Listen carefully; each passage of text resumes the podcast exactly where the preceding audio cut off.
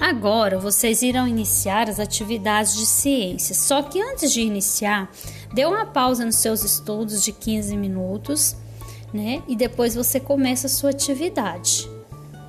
Deu seu descanso de 15 minutos? Que bom! Agora comece lá na página 41 do PET volume 7. Você vai dar uma pausa no áudio para você organizar o seu material de estudo e também assistir um vídeo que está lá na programação da data de hoje, que está no cronograma deste mês. Vamos começar? Escreva uma linda frase com a palavra sol. Você vai fazer uma frase de acordo com o que você entendeu do que seja o sol, do que o sol representa para você.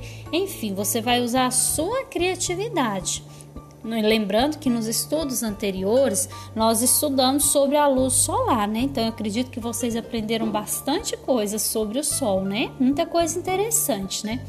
Então, aproveite agora e faça uma frase bem bonita e bem coerente. O que é uma frase coerente? Você tem, você não pode escrever uma frase de qualquer jeito. Depois, você tem as palavras, elas têm que ter coerência. Por exemplo, a luz solar é importante para os seres vivos. Você não pode escrever assim, luz solar importante. É importante para quem? Entendeu? Você tem que ter um sentido, tem que ter coerência, certo?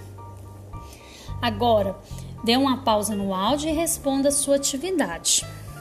Terminou de responder? Faça a revisão dos seus estudos de ciências, no caso dessa atividade número 3.